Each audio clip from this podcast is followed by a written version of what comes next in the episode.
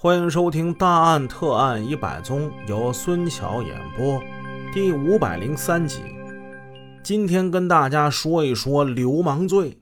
流氓罪，一九七九年首次确立，一九九七年从我国的刑法之中把它给摘出去了，把这个流氓罪给划分成了包括强制猥亵罪、猥亵儿童罪、聚众淫乱罪。聚众斗殴罪，还有寻衅滋事罪，在一九九七年将流氓罪从我国的刑法之中删除之前，这可是一个很重的罪，它属于一个口袋型的一个罪，就很多的东西你都可以拿这个套用。简单一句，哎，你怎么耍流氓呢？这可不是一个小事儿。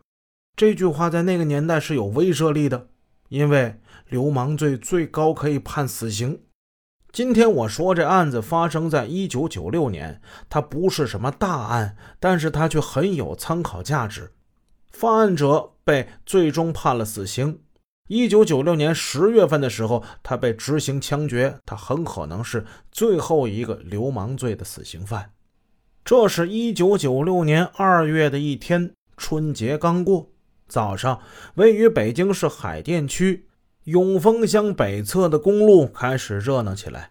这是北京郊区的街道，以它特有的坦诚和旋律，开始了新的一天。这一带的人们，上班的上班，上学的上学，退休工人在街旁的公园比比划划在那练气功。哎，九十年代气功大行其道，也说不清当时人怎么那么信那个。有的在那练功，有的下棋、玩鸟的。还要在林中吊嗓子的，咦咦咦，那唱的可好了。八点钟的时候，路上的喧嚣就开始降温了。跑步的、背外语的、练小提琴的人不见了踪影，车辆行人明显见少。在这平静的气氛之中，只见从公路的那一头过来一位红衣少女。由于上午课程安排在十点之后，她是一边骑着她那辆。凤凰牌自行车一边晃晃悠悠地欣赏沿途的美景，哎，生活是多么美好啊！春天的鲜花多么芬芳。他万万想不到，就在他悠哉悠哉上学之际，一个罪恶的身影正在他背后不远处，幽灵一般的跟着他。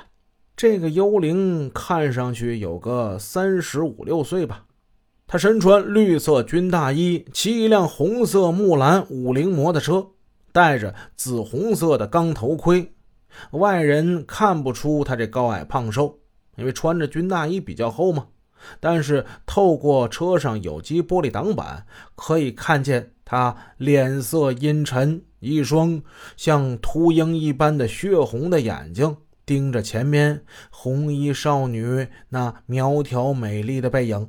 特别是瞄着他那刚刚发育成熟、丰满又富有线条的臀部的时候，咦，这坏人眼中露出了一种邪淫而又异常惊喜的光芒。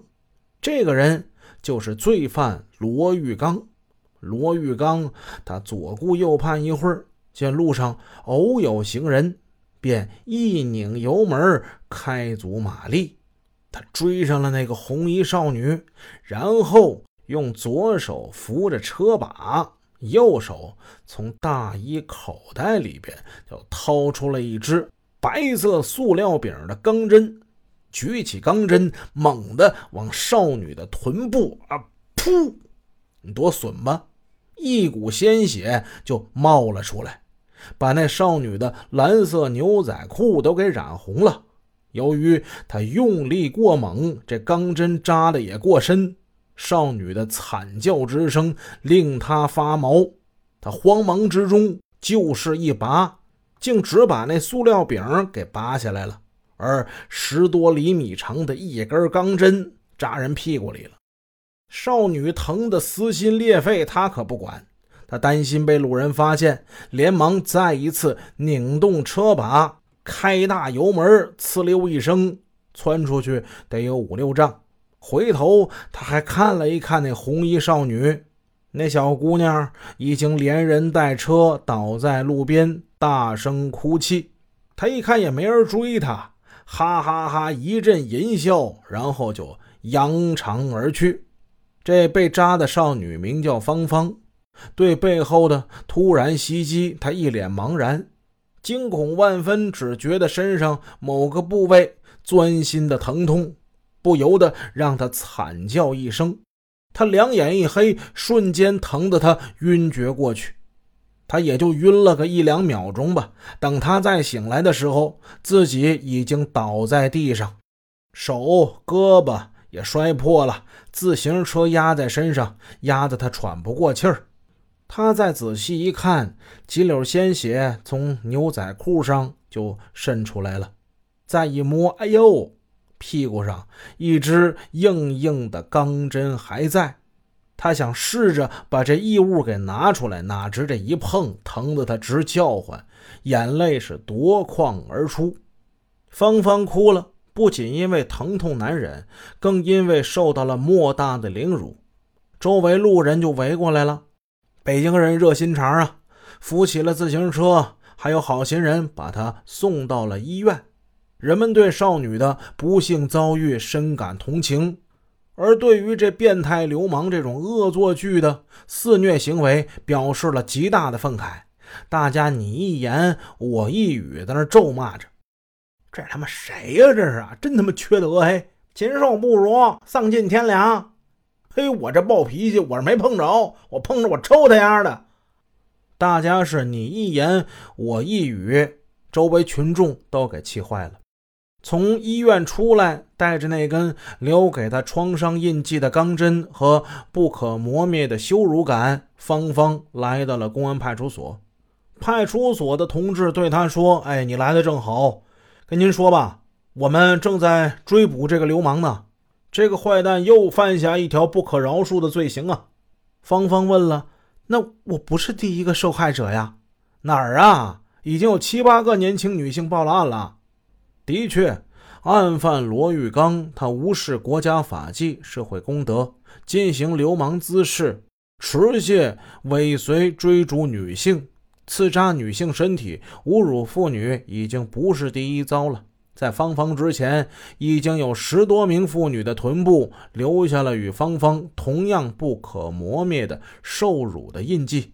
受害中有工人、农民、大学生、教师、礼仪小姐。还有公司的白领，他们清一色都是少女或者是年轻的女性。当派出所接到第一个女人报案时，还以为是某个恶少不经意之间的恶作剧之举，但后来觉得不对劲儿了。